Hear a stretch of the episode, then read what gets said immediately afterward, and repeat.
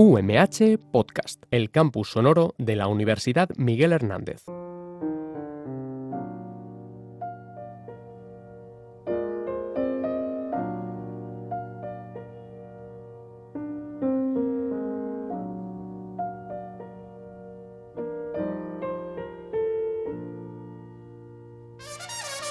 Señoras y señores, hipster, rapero, otakus, miguelenials, sabemos que volver a la rutina es complicado, sobre todo si tienes cara de gremlin. Pierdes dioptrías por semana y lo más cerca de parecerte a una persona con carrera universitaria es nada. Sí, la vida universitaria es muy dura, pero menos mal que tenemos internet y el entretenimiento. Es decir, la excusa perfecta para que tu carrera dure 6 años en lugar de 4. Pese a ello, nosotros nos enfrentamos al tedio todos los jueves y este no va a ser menos. Les damos la bienvenida y aquí comienza Super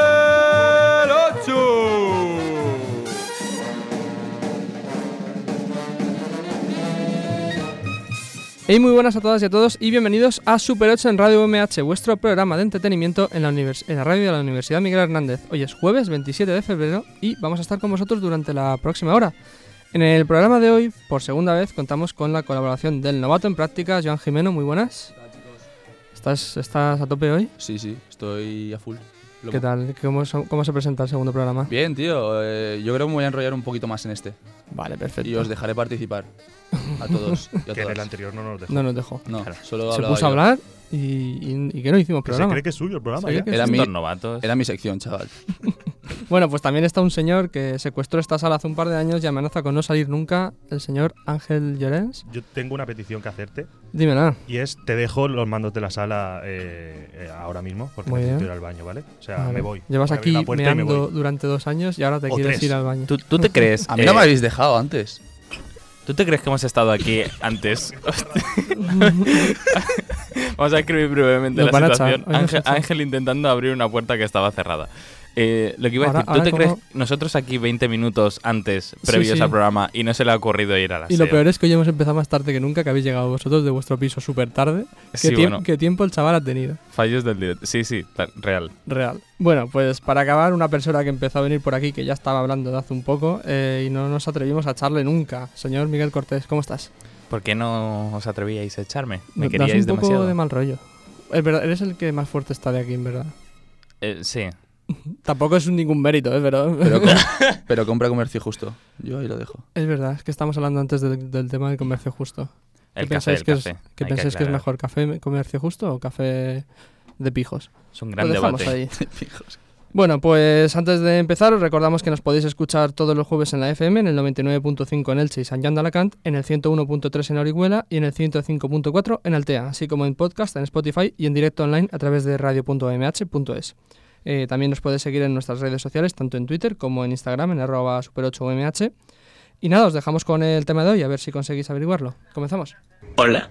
Debes aprender una lección. Si es que no vuelvo a probar chiles de manicomio, te llevo mucha ventaja. No, hablo de algo más profundo. El problema, Homer, es que la mente está siempre ocupada charlando, pero con mil pensamientos al mismo tiempo. Bueno, la mía no sé si... La claridad es el camino para la paz interior. ¿Y qué puedo hacer yo? ¿Debo meditar? ¿Deshacerme de todos mis bienes? No, estás de broma. en todo caso, deberías hacerte con alguno. Ni siquiera tienes ordenador. ¿Sabes? Hace tiempo pensaba emprender un viaje espiritual, pero luego por unas cosas yo... ¡Eh, vale! Oh, perdona, es que soy un coyote. O me das paz interior o friego el suelo contigo. A ver, yo sé de qué va el, el tema del programa, porque obviamente lo preparamos juntos y demás. Sí, Pero hace de semanas decir... ya que lo tenemos hecho. Sí, preparado. sí, del año pasado estaba ya. Sí, ¿este? Uy, Guau. el coronavirus lo sabíamos ya nosotros también.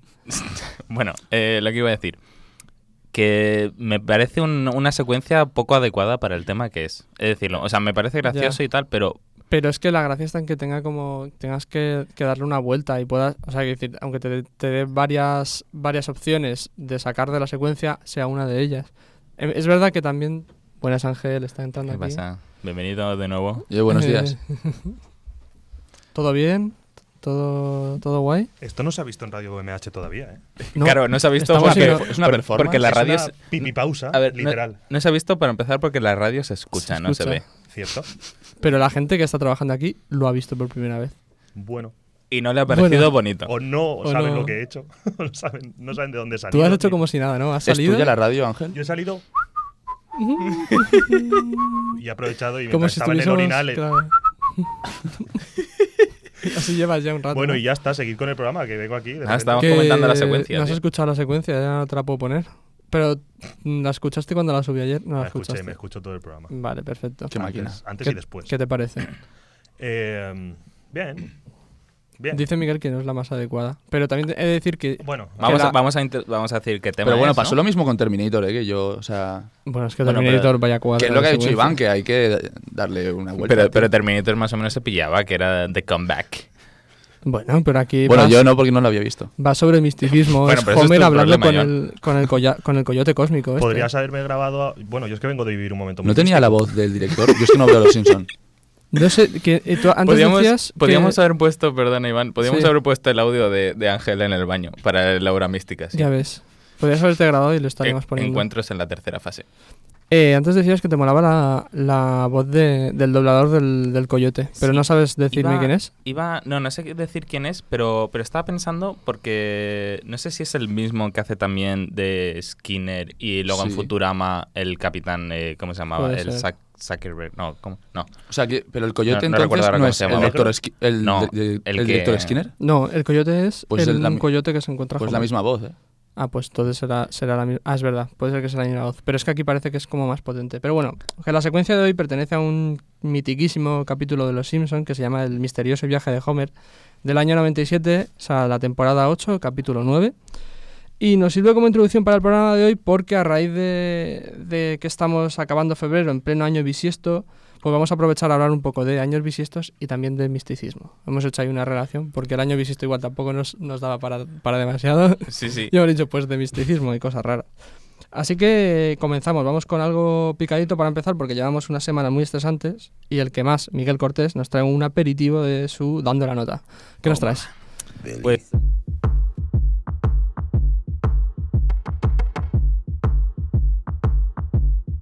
What do you want from me? Pues eh, nada, yo, a ver, antes de nada voy a aclarar que no os traigo demasiado misticismo. Mm, a mí no... Es, es algo que no, me, que no me llama demasiado. Pero bueno, yo lo que he traído hoy he intentado que sea místico. por lo menos para mí lo es. Porque es... eh, vamos, a, vamos a hablar de OT. Vale. Así que para mí es algo místico, algo raro, algo muy fuera de lo no- común. no, que, te lo explicas, que ¿no? yo, que yo haya visto algo de OT, exactamente. Yo estoy enganchado ahora, ¿eh? Es Sí. decir, está interesante. Bueno, pues eh, me resultó interesante porque, porque fue Jaime Altozano a, a darles una masterclass eh, a, a los chicos de OT. Jaime Altozano, para, para quien no lo sepa, es un youtuber eh, pues que sabe bastante de música, tiene estudios bastante avanzados y bueno, en sus vídeos se dedica básicamente a explicar un poquillo eh, cosas de música utilizando ejemplos que todo el mundo conocemos. Así que me pareció interesante ver un poco cómo, cómo les podría explicar cosas a, a la gente de OT. Y bueno, luego también hubo una polémica eh, con lo de OT y tal, pero que comentaremos más tarde. Pero vamos con lo de con lo de con lo de Jaime Altozano y su masterclass. A ver, eh, para mí es el vídeo este es una hora la masterclass y para mí es como un vídeo de humor ver la- las, las caras de reacción de, de la gente de OT. Pero tampoco vamos a entrar aquí a rajar súper que flipas. Que Eh, deberíamos. Que deberíamos, sí. Eh, ¿Pero bueno, qué? voy a Por- a ver, no queremos hacerlo. ¿Pero, Pero, qué es que se, pasa? pues, se lo merecen un poco. a ver. ¿Los de OT? Ostras, bueno, sí. algunos sí. Es que son. A ver, voy a, explica- voy a explicar una cosa. Yo O estoy sea, perdidísimo este año, es la única edición que no estoy viendo. Yo me Pues estoy yo es la ahora. primera que estoy viendo en serio. Normal, te has puesto pendiente. Me he vuelto loco ya. ha se ha puesto pendiente y está pendiente de OT. Vete al Vete- baño también, Miguel, por favor. Se Bueno. acabó la sección. Lo No que, vuelvas. lo que iba a decir, que los aspirantes de OT, a ver, ellos no son malos, malos músicos. Ajá. Lo que pasa es que son sencillamente ignorantes. Pensaba que ibas a decir que no son malas personas. Digo, a ver, No, ya. no. Bueno, A ver, no lo- son malas personas. no, a- malas personas, no sé, yo no los conozco. Pero lo que, lo que quería decir es que son ignorantes, pues porque saben tocar instrumentos a medias o saben cantar, pero sin haber estudiado absolutamente nada y sin saber qué están haciendo. Eh, ha habido un trocito de audio eh, de, la, de la masterclass que me encantó porque la chica lo explicaba súper bien, la sensación esta de, de- no saber nada. Vamos a escucharlo. A ver, a mí me vas a hablar de acordes y de historias, pero yo no sé absolutamente nada. Es decir, yo eh, me, puse, me senté, no sé por qué, tenía la melodía del estribillo en la cabeza y le dije a Bruno, Bruno, te canto esto, ayúdame a buscarle melodía a las estrofas. Ella se sentó. Ella ¿Y se de sentó, repente y de repente le le, salió? vino. ¿Le vino algo? A ver, quien, quien hace música y demás, es como, imagino que es como el tema de películas y, y demás. Tú te sientas, te viene una idea Claro, claro. y, tienes, que, tienes que expresarla de alguna manera. Sí, bueno, las, las formas de inspirarse pueden ser cientos y miles. Claro, Claro. claro, efectivamente. Entonces, eh, lo que iba a decir, componer de oído y de esta manera, pues no es malo. Es más, yo creo que tiene, que tiene bastante mérito. Pero el problema es que el oído, pues, eh, acaba tendiendo a pedirte siempre las mismas cosas. eh, y luego, pues, cuando te quedas atascado, pues no siempre te ayuda. Entonces, eh, también es interesante ver el otro punto de vista, el de Jaime Altozano, que es alguien que ha hecho las cosas pues justo al contrario, ¿no? Él primero estudió mucho de conservatorio, tiene toda, tiene muy claro todo el tema de la, de la teoría musical y luego pues, eh, pues ya desarrolla la intuición auditiva.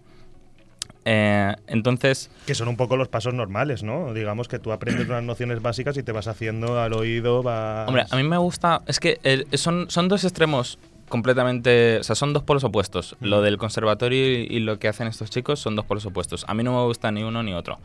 Eh, me gusta ir más mm, por un camino central, ¿no? En, en el sentido de aprender un poquito de teoría y luego ¿Qué eres, también. de centro. Yo es que creo, o sea, es que, tío, puede ser cualquier cosa porque, o sea, yo personalmente, por ejemplo, eh, eh, tocar un instrumento puede ser totalmente autodidacta. La guitarra, obviamente, es más fácil que tocar, por ejemplo, que el piano, que es más de conservatorio, o el violín.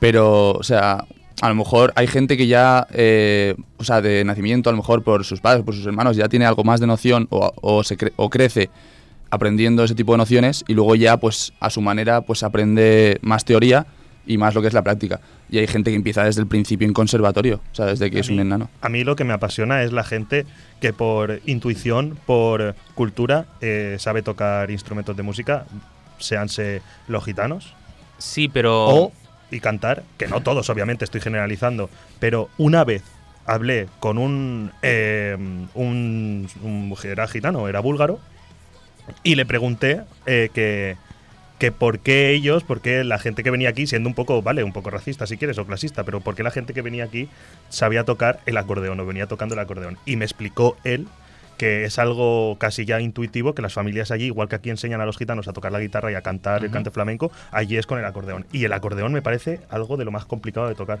Sí, claro, si no tiene, si no tiene nada de malo. Eh, lo que pasa es que esto. Justo, justo iba Que no a- tiene nada que ver a- con lo que estás hablando, pero... No, no, pero a raíz, a raíz de lo que Pero tú yo me lo estás, a raíz de lo que tú me estás comentando, eh, justamente va- voy a poner ahora un, un trocito de, de la masterclass que me resulta interesante porque da la casualidad de que, de que, claro, tienes una persona que sabe muchísimo de música y que, y que sabe decirte, pues mira, veo que en esta canción a ti te falta un acorde y que lo estás buscando, pero tú no sabes hacerlo porque no es un acorde ni mayor ni menor, es una cosa rara. Eh, perdón. Entonces eh, tienes a, a la otra persona. perdón, perdón, es que estoy un poco. tienes a la otra persona eh, intentando averiguar ese acorde. Y bueno, eh, yo al audio lo he llamado Altozano Jones y la búsqueda del acorde perdido porque eh, Altozano no sabe, no sabe tocar demasiado la guitarra, él sabe tocar más de piano, sabe Mm. decirte qué, qué acorde es, qué notas tiene. Sí, sí, o pero, sea, pero claro, le dice, le dice a los otros, yo sé decirte qué es lo que estoy haciendo y qué es. Ahora, no sé ponerlo en la guitarra. Y los otros, pues intentando poner eso en la, en la guitarra. Vamos a escucharlo. ¿El, acorde que me estás diciendo? Sol sostenido, quinta, o sea, semidisminuido. Quinta, quinta disminuida, séptima menor. Mira, dime, di- veme diciendo notas, porque pon el. Pon fa sostenido. eh, a ver, mira, espera. Y entonces habría que disminuir la quinta. Sí. Y entonces, ¿eso dónde estaría? Si esto es un mi, esto es un sol sostenido, ¿no? Sí. Mi, fa, sol. Esto es un si, entonces esto sería, este es el que había que disminuir. Lo que pasa es que, claro, yo te puedo decir qué acorde es y luego lo podéis buscar vosotros. Te puedo decir qué notas son. Había que disminuir el eh, sol, sol sostenido menor. Sol sostenido, disminuido. Ah. No, este no es. Entonces, No sé, tío. no, eso no es. O sea, so- bájame. Eso. Eso. Ah. Ese es el acorde. Vale. Ese es el acorde. Vale, gracias. Pues ahí lo tienes. Eh, bueno, eh, voy a resolver rápidamente una duda de mi compañero John, que también toca la guitarra. Sí, Eh, por favor. Disminuido, bueno, algunas notas dentro de la, dentro de la tonalidad, eh, a la hora de formar un acorde, pues eh, si, las, si las subes un semitono más, un semitono menos, por ejemplo, la tercera, eh, la tercera normal sería de un acorde, pues sería mayor y la tercera bemol sería menor, pero si haces eso, por ejemplo, con la quinta, entonces sí que se llamaría disminuido. ¿Vale? Solo como, como, como breve apunte. Entonces, eso te da combinaciones súper súper grandes. Entonces, eh, nada, vamos, vamos a ir con el, con el tema de la, de la polémica, porque no me da tiempo a comentar mucho más de la masterclass. Y es que, eh, bueno, hace ya pues unas semanas eh, hubo un poco de jaleo en, en la, en la gala de OT, porque pusieron unas imágenes, eh, bueno, un, un vídeo donde, donde una de las, de las concursantes, Maylen, Mayalen, Mayalen, perdón, eh, pues básicamente... ¿has visto? Cómo- cómo Estás ahí viendo? ¿eh? Pues, bueno, básicamente ella es antitaurina, pero de todas las posibilidades de, de- de Expresar, decir su opinión, Mm. eh, pues se le ocurrió decir que, que los, que la gente taurina eh, pues son nazis, psicópatas. Entonces, bueno, hubo un poco de lío donde, donde Radio Televisión Española tuvo que salir a disculparse y cuando pareció que, que ya se había solucionado todo un poco, pues eh, llega Estrella Morente el, el otro día, que haciendo una colaboración con, con Nia, si no, si no recuerdo mal. Sí. Y bueno, se le ocurre empezar eh, su, su, su colaboración con esto que vamos a escuchar ahora mismo. Ni el torero mata al toro, ni el torero mata al toro, ni el toro mata al torero. Los dos se juegan su vida a un mismo azaroso juego. No trafiques con su alma. Bueno, Es heavy, ¿eh? Sí, a ver, voy a explicar un poquito la situación. Ella, eh, según cuenta, eh, normalmente a la hora de cantar una canción, pues le gusta empezar antes con como calentar con, con unos versos improvisados de, Mm, de poesía que lee ella. O sea, esto, es- estos son lo que lo que ha recitado son unos versos de, de José Bergamín, em, un, un poeta. Entonces, claro, eh, ella dice que, que le sale solo, le sale improvisarlo, pero después de esta polémica y demás, y luego también mola mucho ver a la chica Anía, Anía. que no tiene ni idea No de que va a cantar eso ni nada, y se queda así como diciendo, esta no es la canción que hemos ensayado. No. Entonces, eh, nada, preguntaros un poquillo, ¿es a propósito? ¿No es a propósito? Yo si quieres te digo lo que pienso en general de lo que ha ocurrido. Porque Sí. me parece que, a pesar de que, de que Mayalen cuando comentó lo, lo que comentó re- con respecto a los toros, que además lo hizo hace bastante tiempo, porque si de hecho ves el vídeo ves que hay muchos concursantes que ya no están y que Sí. esto fue de cuando empezó el programa esta edición. Es que lo tenían guardado y lo han sacado... Lo han sacado ahora, pero porque hace poco fue Televisión Española la que, la que anunció que iban a, a justificar o a dar explicaciones por el, con, el, con respecto al tema. Y me parece bastante feo por parte de Estrella coger y de primeras decir eso en, en prime time, en el programa televisivo, y no hacerlo, porque Mayalen al final lo hizo estando en el directo que suben a YouTube, ¿sabes? No es, no es el mismo momento. Pero tú les has visto dar, dar disculpas. Es que las disculpas no las han dado en Operación Triunfo. Pero las ¿por qué disculpas tienen- las han dado en Televisión Española. Hombre, yo no veo que Te- Te- Televisión Española tenga toda la culpa de, de- de hacer lo que he hecho. O sea, de, no, no es el- la entidad, es el ¿Pero a qué programa. te refieres como que tenga la culpa Televisión Española? Pues porque del mismo modo que tú coges y haces un alegato envías un mensaje en un programa de prime time, aunque sea, vale de, sea la parte esta de YouTube, pero que es posterior, ¿no? ¿O qué? Es un directo que es, o sea, es un reality al final. Entonces, en, en YouTube están en directo constantemente. Sí, hay un canal 24 horas con chat y tal. Que al final es cuando un, un- o sea, un titular de periódico le piden que, que, que se corrija y cogen en lugar de al siguiente periódico corregir el titular, en las páginas del final del periódico ponen pedimos disculpas por lo que hicimos porque no estaba bien. Yo pienso que Televisión Española ha hecho un poco eso y entonces Estrella Morente, pues por su ideología, por la manera que tiene ella de pensar o lo- las creencias, lo que sea, pues decide mandar ese mismo mensaje que Operación Triunfo mandó, pues ella desde Operación Triunfo enviar el mensaje contrario. Pero Operación Y porque Triunfo además estaba- los insultos son un delito. O sea, no puedes insultar así a la gente. Ya, pero vamos a ver, o sea, quiero decir, por parte de, de- de Estrella, el plantear de. Voy a responder de primeras a una, una chavala que tendrá 19, 20 años, como mucho. Que lo ha dicho mientras estaba comiendo, vale que sea en, en el programa. Sí, sí, sí. Yo no digo, yo no digo que Estrella Morente esté contestando a la chavala, está contestando a Televisión Española o a Operación Triunfo. O sea, no es. Si yo a la chavala no la culpo de nada, Es la chavala que piense lo que señalándola a quiere. ella, creo.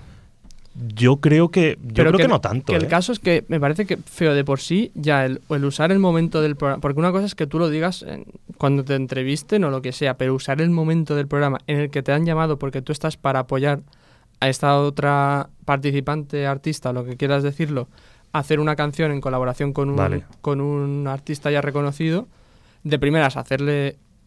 Mm, No voy a usar la expresión, pero bueno, hacerla, hacerle la puñeta de esa manera, o sea, fastidiarle, fastidiarle su canción y su momento, y, y a convertirlo encima en tu momento. A y ver, yo, y pero yo no, quiero, tú. yo no quiero ser abogado del diablo, aunque parezca que esto sea, sea hacia, hacia esa vertiente, pero el. No sé, ¿y qué es lo que ha hecho Operación Triunfo teniendo unas imágenes guardadas y soltándolas meses después o un mes después? De, de cuando se grabaron. Es que es lo Es mismo. igual. No es lo mismo, porque es, es coger y decir, ¿por qué Estrella Morente ha hecho esto cuando ya no toca? ¿Y por qué Operación Triunfo quiso hacer eso cuando las imágenes tenían ya un mes de historia? O sea, un mes de tiempo. Pues porque habría habido repercusión después. Bueno, a mí lo Repercusiones que- a raíz de que saques el audio. Pero es que, ah, perdona, es que lo último, que al final da igual, es que no, es que hay una diferencia entre el- un contexto y otro. Eh, El contexto de estrella es, o sea, es que está totalmente fuera de lugar. Sin embargo, el otro lo puedes llegar a entender. Cre- ellos crearon el contexto, es que es eso lo que yo me parece mal.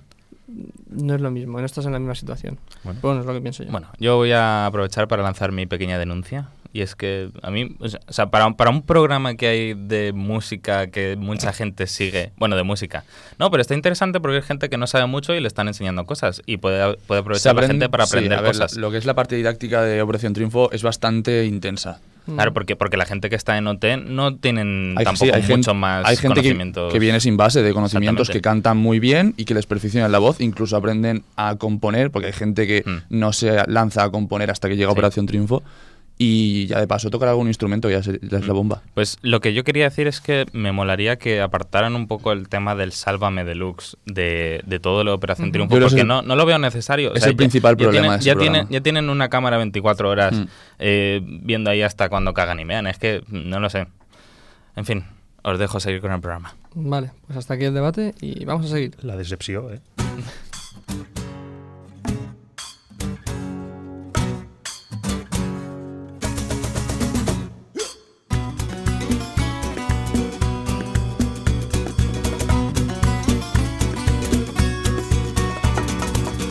millares de estrellas y tengo la luna y el sol. Y la luz de tu mirada y la luz de tu mirada dentro de mi corazón. Tengo las nubes del cielo y tengo las... Bueno, pues bueno, pues aprovechando este misticismo, he estado pensando y he dicho, bueno, pues seguro que hay muchos famosos con creencias extrañas y, y con ciertas religiones un poco... Tom Cruise. Tom Cruise. Tom Cruise estaba en la lista que voy a leeros. No, pero Tom Cruise, o sea, no tendría mucho que ver. Él es cienciólogo. Bueno, Eso. Tom Cruise no lo he incluido en la lista. Voy a empezar por ahí, pero bueno, porque creo que el, Tom- el caso de Tom Cruise también es más conocido que el resto. O sea, porque aquí hay, hay algunos que son bastante curiosos. Vamos, que van a haber muchas hogueras encendidas este 29 de febrero. O sea, para hacer rituales. Esperemos que no, pero Ah. igual sí. Yo no veo por qué no. sé. No, no, si quieres la montamos aquí también. Las o sea, hogueras son no- en San Juan, ¿eh? Y ahora también. Ahora también. Ah, Si es igual. un día más. Bueno, así que bienvenidos a Famosos. Chiste malo. Sí, sí. Bienvenidos a Famosos con creencias extrañas, en la que repasamos algunos de los nombres que componen la lista de famosos que rinden culto a las religiones más raras. Eh, vamos a empezar con Glenn Close, que es la famosísima actriz que aquí seguro que recordamos por inter- interpretar a Cruella de Vil. Ujú. Pero bueno, es una actriz muy reconocida y británica que ha estado en grandes películas. Pues resulta que la actriz perteneció a un culto del armamento moral, creada en los años 30 y que se basa en los principios, y digo principios entre comillas, de honestidad, puridad, puri- eh, puridad generosidad y amor. Pero realmente lo que busca est- los creadores de este movimiento es el control sobre sus seguidores, ¿no? Lo cierto es que Close estuvo metida en esto durante unos pocos años y a partir de, los, de tener ya 14 años por decisión de, tu- de su padre, pero no tardaría en abandonarlo al, al llegar a la mayoría de edad y tal. Pero sí que es cierto que ella recuerda como un momento muy negativo de su vida el hecho de que no de tener ese control sobre, sobre sus Es la, decisiones defini- la todo definición exacta de secta. de secta. Todo al final acaba un poco en lo mismo. Vamos a seguir con Madonna, que sigue, un- que sigue una antigua disciplina, pero que ha sido también seguida por algunas otras celebridades como Aston Kutcher, Demi Moore, Paris Hilton o Britney Spears. La, la disciplina es la de Kabbalah, que según la página web de, de esta propia eso, disciplina, culto o como queréis llamarlo, el mundo necesita recibir. Eh, El movimiento se centra en la antigua sabiduría de cómo funciona el universo y la vida. Mm, tampoco está muy explicado, pero da igual, porque ninguna de estas cosas están especialmente. ¿sabes? No, no van muy a... Además, Aston, Aston Catcher, personalmente, lo que, lo que sé de él es que el tío tiene un, un coeficiente intelectual de ciento y pico. O sea, es una máquina. Sí. Y tiene, o sea, tiene una cabeza espectacular. A lo Se le ha es- subido el papel de Se lo ha Steve Jobs. subido, sí. No, no, pero o El sea, de- el tío ha dado, da, da charlas y tal, que hay vídeos de charlas de Aston Catcher y el tío sabe, o sea, tiene la cabeza hiperamueblada Ujú. para meterse donde se ha metido, ¿sabes? Sí, eh, la verdad es que es, es curioso que ver a qué gente se mete en también estas cosas. Eh, Claro. Yo creo que al final el tema de Hollywood afecta un poco. Es que yo hasta que hasta cuando me vi el reportaje de, de equipo de investigación hace poco sobre la cienciología, que lo retomaron, eh, y, y a mí él me, me crecía la duda de hasta qué punto es promoción de la propia secta. ¿Sabes? Hasta que, en qué punto la cienciología paga a Tom Cruise para que Tom Cruise salga hablando de la cienciología. Mm, No lo sé, porque es que al final tú piensas que Tom Cruise tampoco ha hablado demasiado de la cienciología. Ah, por eso, por eso mismo. Porque habla en, en momentos específicos, habla en momentos concretos. ¿Para qué va a hablar el resto de momentos? Ya. O sea, ¿para, para qué va a hablar el Ángel resto? se quedó con, con- con ganas de dar caña el, el programa pasado y ha venido hoy fuerte. No, no sé, o sea, es que, joder, es que está tocando temas que, que me, me- me parece ver, interesante pero, el programa. Pero tú, pero tú estás hablando todo el rato, por ejemplo, de Super 8. O sea, tú estam- estamos en casa y estás hablando de Super 8, ¿no? Y es importante para ti. todo el sí. rato. No para nunca. Ya está, tío. Pues Tom pues Cruise nada, tampoco pues habla todo el rato de la ¿En, qué- en qué cienciología. secta estás tú? Super 8 es una secta, No ¿eh? voy a contestar. ¿No has dicho que tenías ganas de ir al baño otra vez, Ángel? Bueno, pues vamos a seguir con... Ah, bueno, perdón. eh, Una cosa que se me olvidaba comentar de Madonna, que es que donó su casa en Londres para que los seguidores de esta creencia tuviesen un lugar de culto en la ciudad. Ah, muy O bien. sea, imagínate la casa que donaría Madonna para los, los seguidores de el Kabbalah. Bueno, pues vamos a continuar con Prince, que era testigo de Jehová, pero que, bueno, que si no sabéis lo que... Eso también es una secta. Mm, podríamos decir. Si no sabéis lo que, lo que es, pues se trata de un cristianismo en plan poco secta, que cree que en la próxima lleva- llegada del fin del mundo y en la salvación y todas estas cosas, al, al mismo tiempo que el cristianismo, pero es verdad que lo aplican de otra manera y son bastante más estrictos. Me imagino a, a- Te tocan a la puerta. ¿Quién es? Y Prince. Somos testigos de Testigos Jehová. de Y él ahí, Purple rain. Lo- los- Ay, por favor, abre la puerta. pero es como muy curioso que Prince sea testigo de Jehová. Yo no me, lo, no me lo esperaba para nada. Más las- la- el típico, el estereotipo de testigo de Jehová es pelo, pelo hasta aquí y barba hasta allá. Sí, no, pues Prince todo lo contrario. Pero, y, es que, y blanquitos. pero es que además, ya, O sea, me- Aparte- ese, ese último, esa última pincelada ha sido maravillosa. Es que también, o sea, aparte de, de acabar siendo testigo de Jehová, él antes eh, creció como seguidor de, de la iglesia adventista del séptimo día. Yo, guau, yo conocí a un chaval, o sea, un, en un instituto, el año pasado trabajando en el servicio de comunicación. Ya está, no digo más. No digo el instituto. Llegué y de repente un chico así que hablaba muy tranquilito en un colegio. Yo es que soy adventista. Y me quedé, ¿qué? O sea, no sé lo que es adventista. Yo tampoco. del O sea, calendario de Adviento, yo tío. Conozco. o Pues sea, a lo mejor, no lo sé. Conozco catolicismo, eh, ortodoxo y poco más. Mm. Pero, bueno, y, evang- y evangelista. ¿Quién era? Porque había un. Kaká, por ejemplo, jugador de fútbol, era evangelista. Evangelista. Quedaros también, quedaros, no voy a explicar ahora lo que es el, el adventista del séptimo día, porque vamos a retomarlo de cara al final. Pero bueno, eh, Prince continuó sus creencias pues en los testigos a partir del año 2001. De hecho Prince murió hace un par de años, ¿no? Sí, hace fue- muy poco. Bueno, pues vamos a continuar con Joaquín Phoenix, que perteneció al movimiento de los hijos de Dios cuando era pequeño en los años 70 eh, y sus padres pues se- se unieron a esta especie de secta y se recorrieron, recorrieron, recorrieron perdón, todo Sud y Centroamérica en una comuna con otras familias. De hecho, Jo- Joaquín Phoenix nació en, en San Juan, en Puerto Rico. En San Juan de Alicante. Sí, en, en San Juan de Alicante, en el... Y con las hogueras ahí, la Aquí, secta. al lado del- de la UMH. Ahí La playita. gracia, perteneció al movimiento Hijos de Dios. Eh, Sus padres eran hippies, qué, qué narices. Pero hippies eh, cristianos. O sea, es un... Vale, vale. Es, es- es que es muy curioso. De que la paz te la proporciona Dios.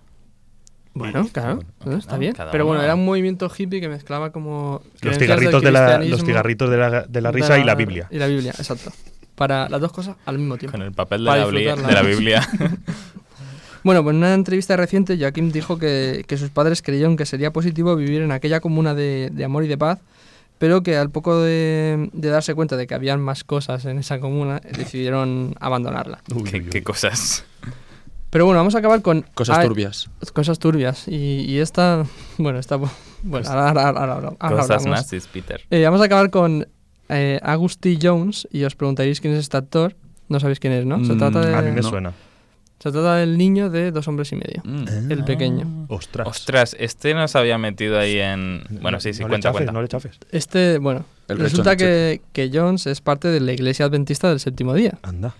A la cual se uniría mientras rodaba las últimas temporadas de la serie de Dos Hombres y Medio, que de hecho ya si veis la serie, en las últimas temporadas aparece poquísimo, empieza a aparecer cada vez menos, y yo creo que hubo un punto de inflexión que fue el momento en el que echaron a Charlie Sheen. Pero no hubo, no hubo un lío de que, de que el propio actor Augusty Jones eh, denunció a la serie por no sé qué historias. Puede ser. No, es A que mí- a mí me suena muchísimo, ¿eh? De cara a la segunda mitad de. O sea, bueno, es- o sea, de cara al final de crear esa ya, serie pero- hubieron muchas movidas, empezando por porque echasen a, a Charlie Sheen. Sí. Yo creo que, que a este hombre, o sea, bueno, a este hombre, claro, a este chaval le afectó mucho vivir con, con el que hacía de su tío en la serie, porque resulta que los seguidores de la iglesia adventista del séptimo día no, eh, no pueden beber alcohol ni fumar y se recomienda una dieta vegetariana. Y bueno, lo curioso, lo curioso es que se cree que, que Jones está intentando volver a la actuación, pero no se sabe si, si continúa practicando sus creencias. Pero es precisamente lo que decías de... de- Y todos conocemos a Charlie. sí. todos conocemos a Charlie. Charlie Sheen no, por ¿De lo qué- que sea, de no qué está secta- metido... ¿De qué secta es Charlie Sheen? Yo creo que Charlie Sheen es otro tipo de secta. Tiene su propia secta. sí, sí. Es, es su- el, único, el único participante de su secta. No Tiene- podemos, bueno, no Se podemos llaman- hablar en este horario de... Se llama América. Bueno, Continúa, Iván. no, no, ya hasta aquí, ¿Ya hasta se aquí mi sección. ¿Ya Era está? cortita, más, cor- más que la tuya. Sí. Bueno, a mí me habéis hecho unas tijeretas importantes. Una- bueno, es que había que ir... Has pedido tú que debatamos, ¿eh? También es verdad. Chico, lo siento. Vamos a, a ir con la efeméride del día. Y retomamos. Y retomamos.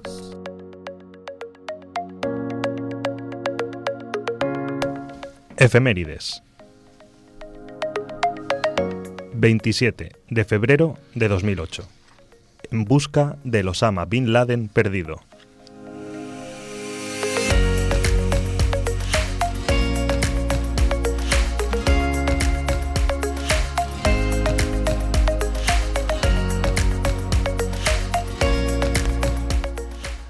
Bueno, eh, con la efeméride de hoy viajamos al 27 de febrero de 2008 y el titular de 20 minutos dice así, en busca del Osama Bin Laden perdido.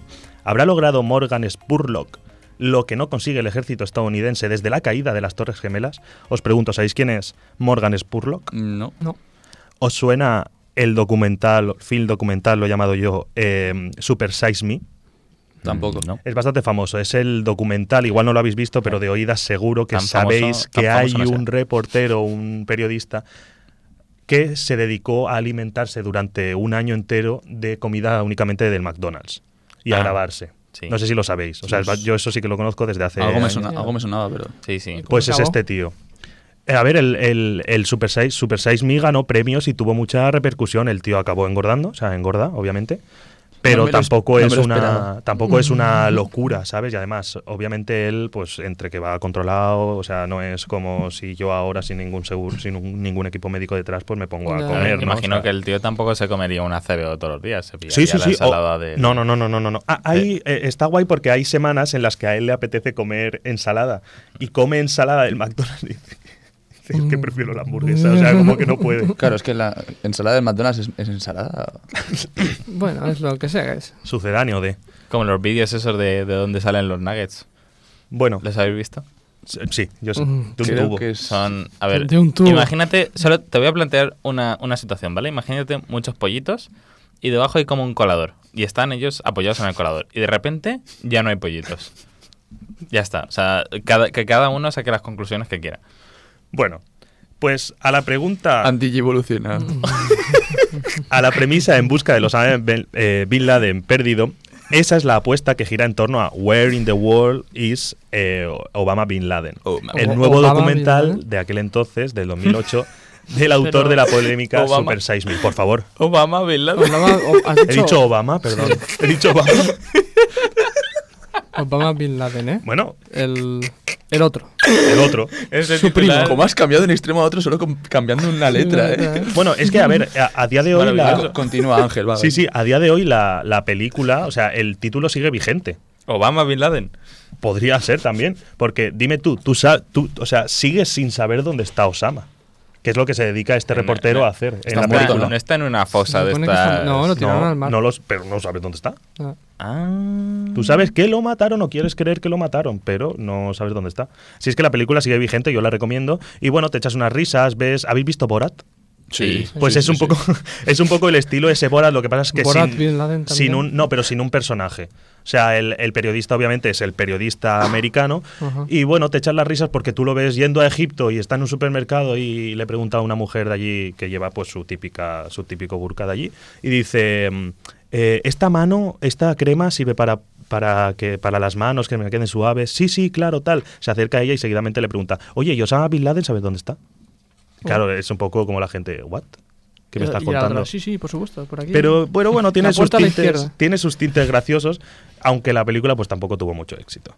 Y nada, decir eso, que la recomiendo porque el título sigue en vigencia. Y hasta aquí la efeméride, la efeméride de hoy. Pues vamos a ir con la sección de Jo- Joan. ¿Quieres que empecemos con la música en alto? ¿Quieres empezar hablando? ¿Cómo Pon la música, sí. Perfecto.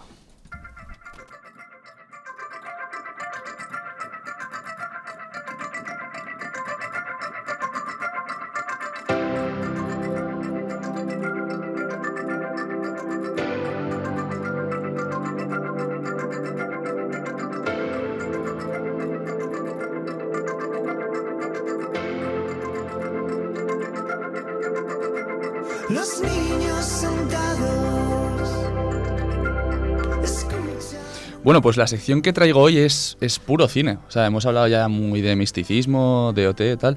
Ahora traemos eh, puro cine, que yo creo que es lo que nos gusta a todos. Menos a mí le gusta más la música.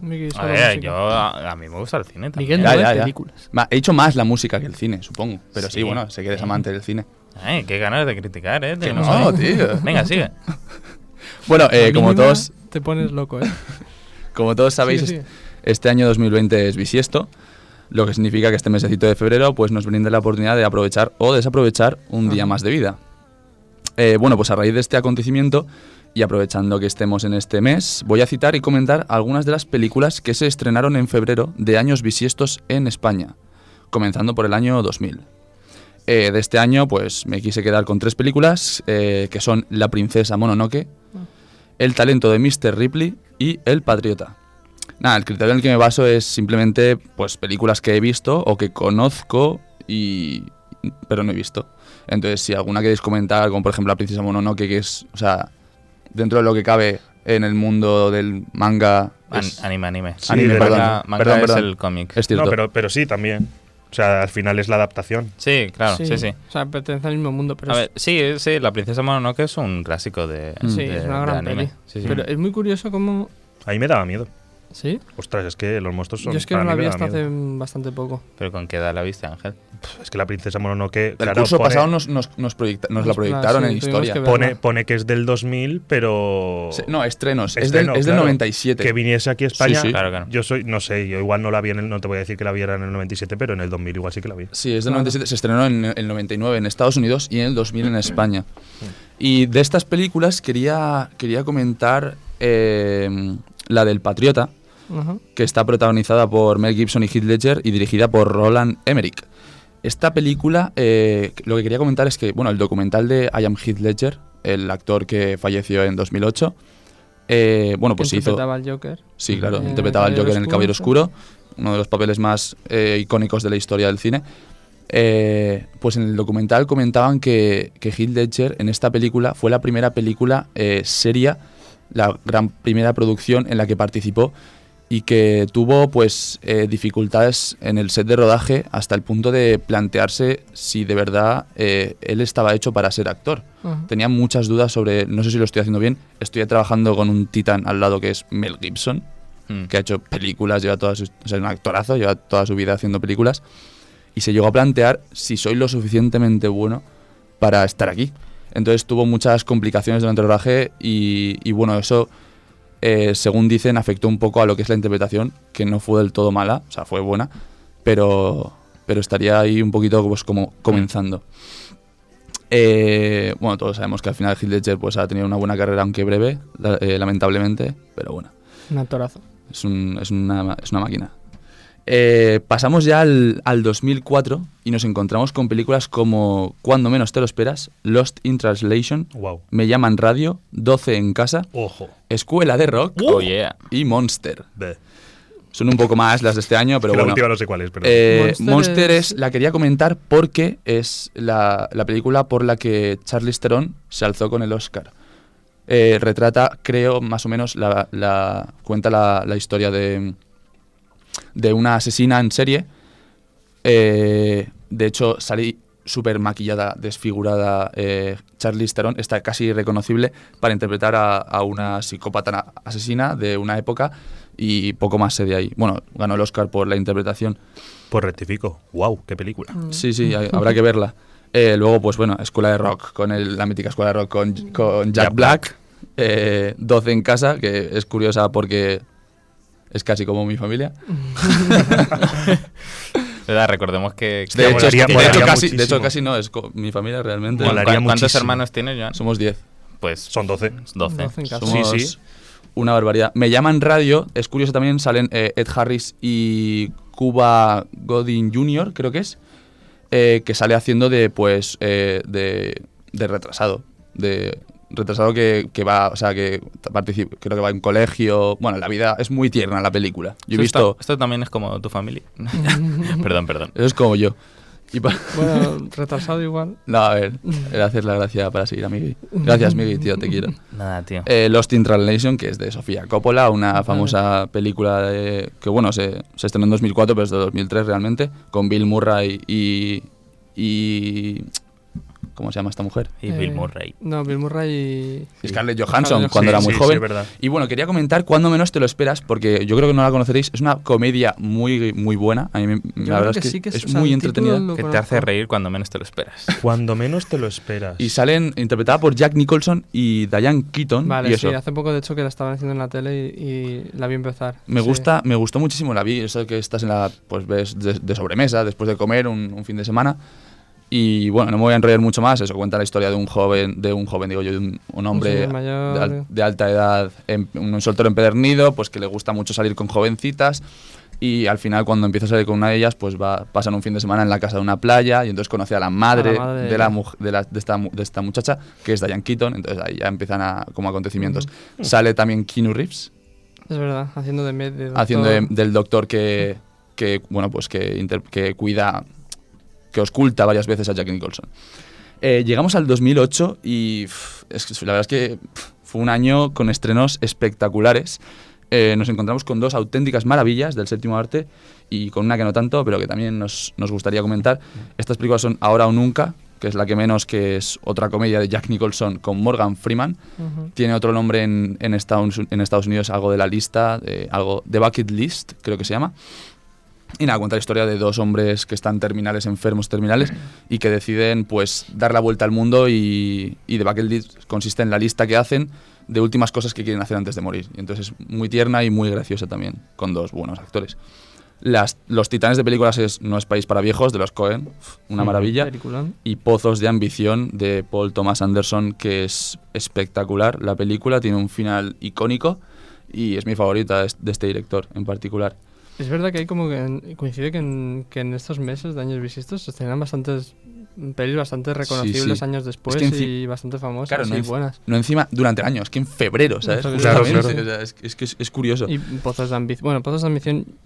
No sé, no sabría decirte cuál de las dos prefiero, pero diría que a lo mejor eh, no es País para Viejos, pero las dos películas son de, las, de las grandes de la última década mínimo. Sí, sí, sí. Bueno, pues bueno, no es País para Viejos, está muchos la, ca- no, la, cata- la catalogan como la mejor de los Cohen de la historia. Sí. O sea, y bueno, con interpretaciones como Javier Bardem, que, se, que ganó el Oscar. Que O sea, es, es que a diferencia, a diferencia de otras películas de, de los Cohen, yo por lo que me gusta a lo mejor en No es País para Viejos es que, o sea, como que los Cohen, eh, para mí cuando escriben una historia, la escriben en torno a, a algo general, ¿no? Como que distintos personajes comparten el destino o se mueven eh, conforme la historia.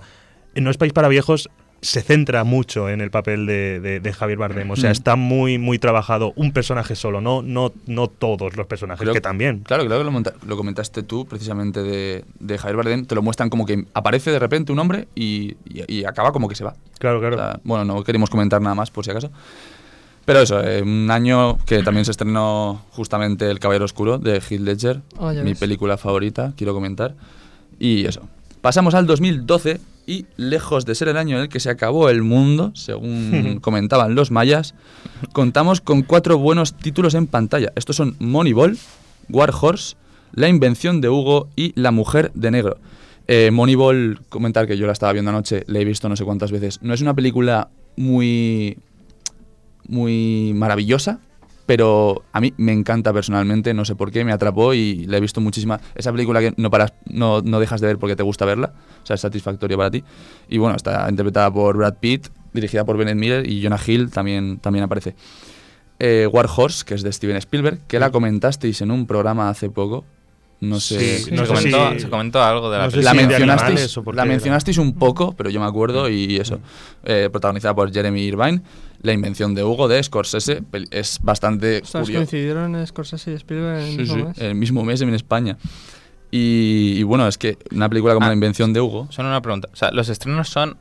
En ¿les ha España. buscado? Vale, vale, vale. O Solo sea, en no a España. nivel. No, no. Por eso que hemos dicho que Ya, la, princesa en Mononoke. estos dos casos, al ser ya directores internacionales, la película se estrenaría internacionalmente, más Puede o ser, menos. Puede eh, ser, sí. Sí, una va. semana o Hay casos que se mucho. estrenan unos meses antes en Estados Unidos y hay casos que casi a la vez, ¿sabes? Con una semana de diferencia o unos, días, unos pocos días.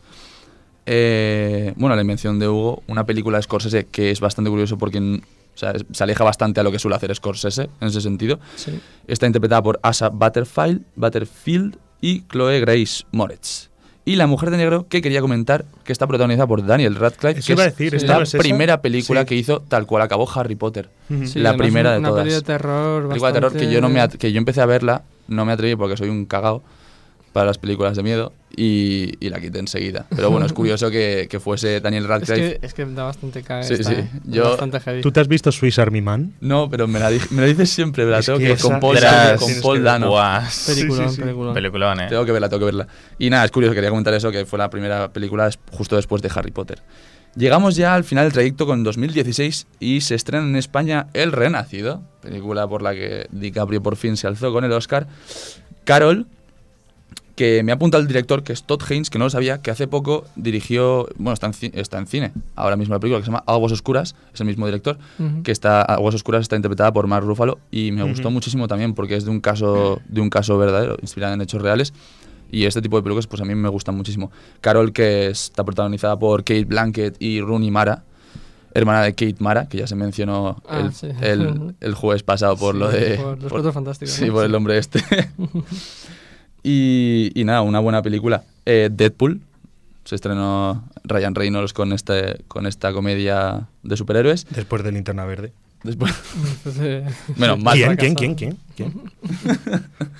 Ave César, que también es de los Cohen, que, que no es muy no es, no la he visto. no es muy famosa. Yo, empecé a ver- yo empecé a verla y me pareció un poco aburrida. Es un poco dura de ver a veces. ¿eh? Pero, porque claro, yo en por 2016, pues ya que te empiezas a interesar por directo, me me empiezas a interesar más por el cine, pues me interesé más por directores, y salió esta y dije, hostia, voy a verla, perdón, voy a verla por los Cohen, tal, pero me costó un poco y la acabé quitando.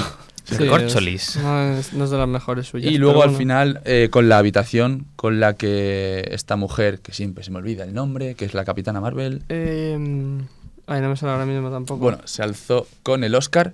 Y La habitación es una grandísima película también. Yo no la he visto. Un concepto muy chulo y pero pero bueno es, es- no, no sé si ganó el Oscar a mejor película o estaba nominada y Estaba nominada, estaba seguro, nominada sí. y esta mujer ganó el Oscar a la mejor actriz y de este año no he querido compartir ningún estreno porque voy a dejar que reposen un poco y ya por Y ejemplo ya en unos en unos meses o en un futuro. Si esto continúa comentarlas. Como el buen vino, ¿eh? solo como el, como, como el buen vino que escucha, o sea, que has leído eh, mola lo que decíamos, o sea, la, la curiosidad de que años bisiesto, o sea, caigan estas películas. Sí, y quería comentar nada más solo la del Plan, una película española que se estrenó el viernes pasado, en la que aparecen Raúl Arevalo y Antonio de la Torre. Me gustaba comentar porque Otra los, do- vez. los dos aparecen, son hipercolegas los actores, Sí, sí, sí. están chalados los dos, sobre todo Antonio de la Torre que está como una cabra. Está como una cabra. Y, los dos interpretan a- en Primos, en una película de 2011, que es mi película favorita española, con la que me lo paso muy bien, me divierto mucho. Y nada, quería comentar eso, que si tenéis un momentito, el plan tiene que ser una buena película. Y hasta aquí mi sección de hoy, chicos. Pues nada, Espero que gracias, divertido. John. Vamos con, con la sección de Ángel, que el tío se ha preparado aquí tres páginas de guion. Bueno, pero la puedo hacer de manera muy picadita.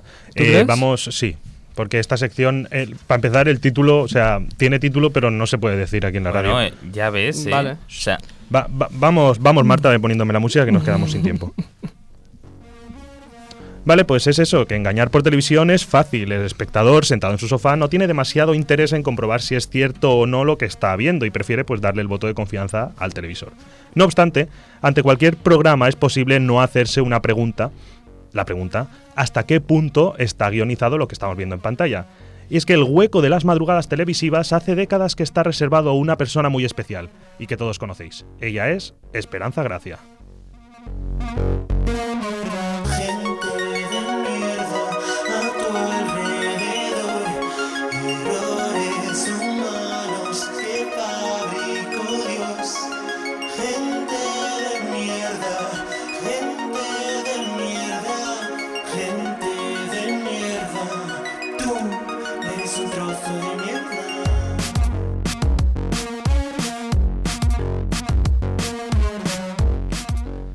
Bueno, pues efectivamente vamos a hablar en la sección de cuyo nombre no quiero acordarme, eh, de Esperanza Gracia. Pues si ya has puesto la canción a tope.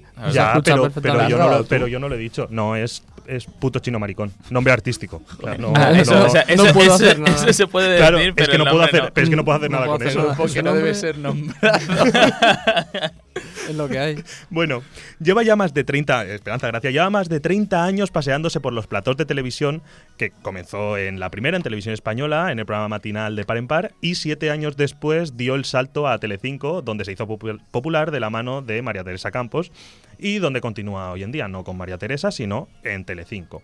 Tiene un blog propio, que aquí hay perlitas, o sea, de aquí es de donde he sacado la mayoría, la gran parte de la información de la sección. Eh, donde pues eso igual nos habla del cumpleaños de Terelu como del nacimiento de, de su primer nieto o incluso de- del nacimiento de Roma Mejide que era el niño que tanta gente esperaba por redes sociales Ah, de eh, la relación entre fruto de la relación entre Risto Mejide y eh, Laura Escanes ¿es? Sí. Sí.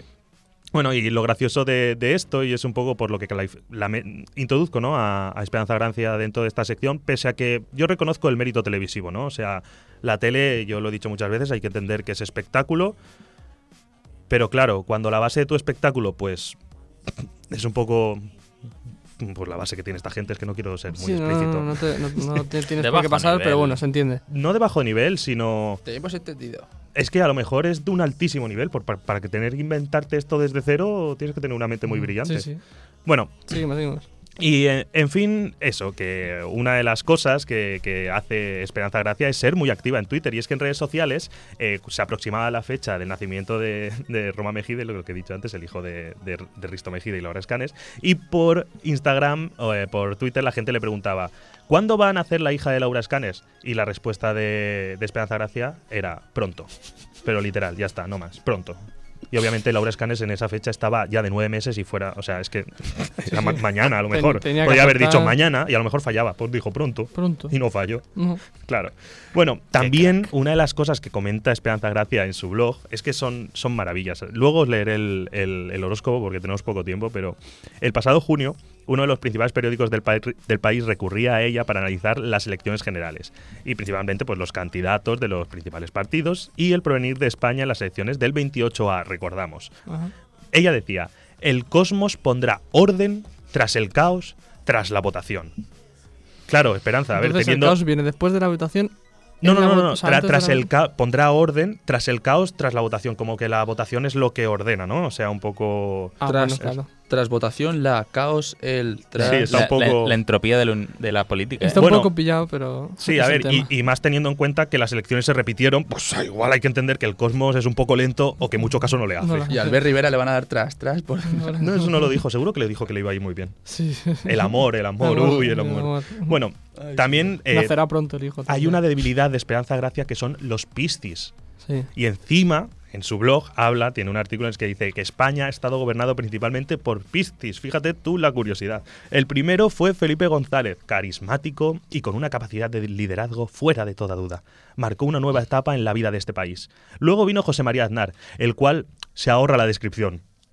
Y por último, sea. Pedro Sánchez, que tampoco añade nada. pues nada, solo tiene palabras bonitas para Felipe González. Ah, Felipe González. También- ella. Otra de, la- de los temas que trata en, en el, en el blog fue la isla de las tentaciones. Y dice así Esperanza Gracia. Me inquieta, me atormenta, me, pe- me perturba. Sentada frente a la pantalla del televisor intento averiguar qué signos del zodíaco son los protagonistas del programa. Porque su tipología psicológica, su personalidad me encanta. Y el horóscopo siempre me ha ayudado a entender el porqué de su comportamiento. Pese a todo, por si los pícaros astros me quieren confundir, también he mirado en mi bola de cristal el devenir de la relación tan especial que tienen Fanny y Christopher. Yo a partir de leer esto ya pasé a llamarla la bruja Espe. Me encanta, me encanta la interpretación, tío. Pero, eh, no Hombre, es muy místico. No, es, no, es, no se dedica al humor esta, esta mujer. No, pero podría. Pero, O sea, bueno, o sea, depende de cómo lo mires. Claro, depende, claro, depende de los ojos que lo mires. Mm. O sea, la tía se dedica a. Igual dar- ya se dedica al humor. Sí, no lo sabemos. Yo creo que ya se ríe por lo menos un rato. Sí, Claro. yo creo que es- dice, escribirá esto mientras se parte la caja, ¿sabes? La caja otra vez, ¿eh, Joan? Creo que se va a quedar como sección eso. Bueno, es reina entre los videntes y se ha convertido sin duda en la más mediática. Sus, prediccio- sus predicciones se pueden seguir a través de su canal de YouTube, en el que también hace mucha comedia, Esperanza Gracia TV, con más de, actualmente son unos 30.000 seguidores, o en Twitter, donde arrastra eh, la friolera de 266.000 seguidores, un Casi poquito nada. más incluso. Esta bruja amable y simpática, a diferencia de muchos de sus compañeros que han acabado siendo odiados, sea ese Sandro Rey o el chico de 8TV en Cataluña, que no sé ni cómo se llama, que lee las cartas, eh, pues eso, han acabado siendo odiados. Y han- ella, lo bueno es que ha sabido granjear el cariño de los espectadores, es decir, ha, ha sabido sacarle un buen rédito con su naturalidad. Si algo nos inquieta, nos atormenta o nos perturba, siempre podemos acudir a la bruja espe. Vale, eh, vamos a ver si nos da... Uf, es que no nos da tiempo para... ¿Qué te apetece hacer antes? Poner los audios de. Es que creo que no nos da tiempo a leer el, el horóscopo. ¿Qué, qué, cuánto tiempo queda, Marta? Tres minutos. O sea, nos quedan tres minutos. Con lo fastidiados que llevamos de, nos de ha- que no íbamos a tener mucho, mu- Sí, sí, muchas. Sí, secciones. a ver, si Venga, queréis... corre, léenoslo tú, Ángel. No, os- no, no, no. eh, Los horóscopos os, los- os traeré la semana que viene los de la semana que viene. Vale. Pero sí que os voy a leer un poquito unos consejos de Esperanza Gracia de cara al año bisiesto, porque dice que es un día, claro, dice que es un día con mucha energía, mucho positivismo, pero hay que tener cuidado, porque también tradicionalmente se relaciona al año bisiesto con la mala suerte. Así es que dice que mm, una serie de amuletos recomendados para los años bisiestos son tener una tortuga en casa, porque aporta eh, ayuda al negocio, larga vida y prosperidad. Yo Por tengo supuesto, tres. Esperanza. Vale. De nuevo me te espera. Colocar alguna campana en algún rincón de la casa. Eso limpia las malas energías. No, no barrer ni Nada. fregar, No. nada. Vale, pero espera, esta es la, La mejor. lámpara. La cruz de Caravaca, que no sé si sabéis qué cruz es, es la, la- la doble cruz. La cruz sobre cruz. Sí. Sí. Sí. Vale. Tres minutos, pues esa. Colgada en el cuello junto a una campana, Dos. ofrece máxima protección contra todo el mal. Ah, o sea, con campana. La campana siempre ahí. Después. Guardar entre sus objetos personales una moneda fechada en el año bisiesto trae el doble de suerte en salud, trabajo, amor y dinero. El, el completo. Y después, llevar encima, esta me encanta, llevar encima o tener cerca una pirámide aumenta la suerte en el azar y el trabajo. Pues a los, que se lo digan a los esclavos egipcios. Digo, tener, te- Oh. y por último, tener una piedra de cuarzo rosa en la mesita de noche traerá el amor para toda la vida. Ah, Si es pues que yo ya tengo sabéis. una en, en mi casa. Joder, pues ahí estamos con los consejos. Pues ya está, sí, hasta aquí. Sí, Creo pues que es que no nos da a- tiempo ni a los re- el repaso fin de semana no, ni nada. repaso fin de semana no, vamos a escuchar la canción de final, que es Wonder.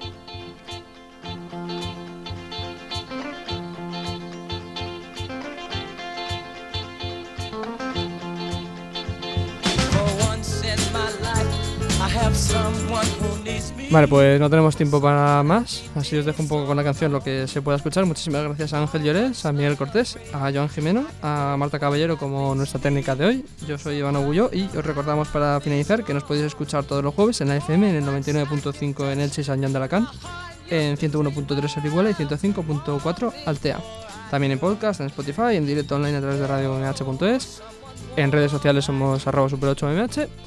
Y nada chicos, muchísimas gracias por estar aquí todos y se acaba el programa de esta semana. Nos vemos la semana que viene. Vámonos a mear. La semana Vamos que viene el horóscopo. Hasta luego. Perfecto. Chao. Adiós. Not like it's hurt me before. For once, I have something I know won't desert me. I'm not alone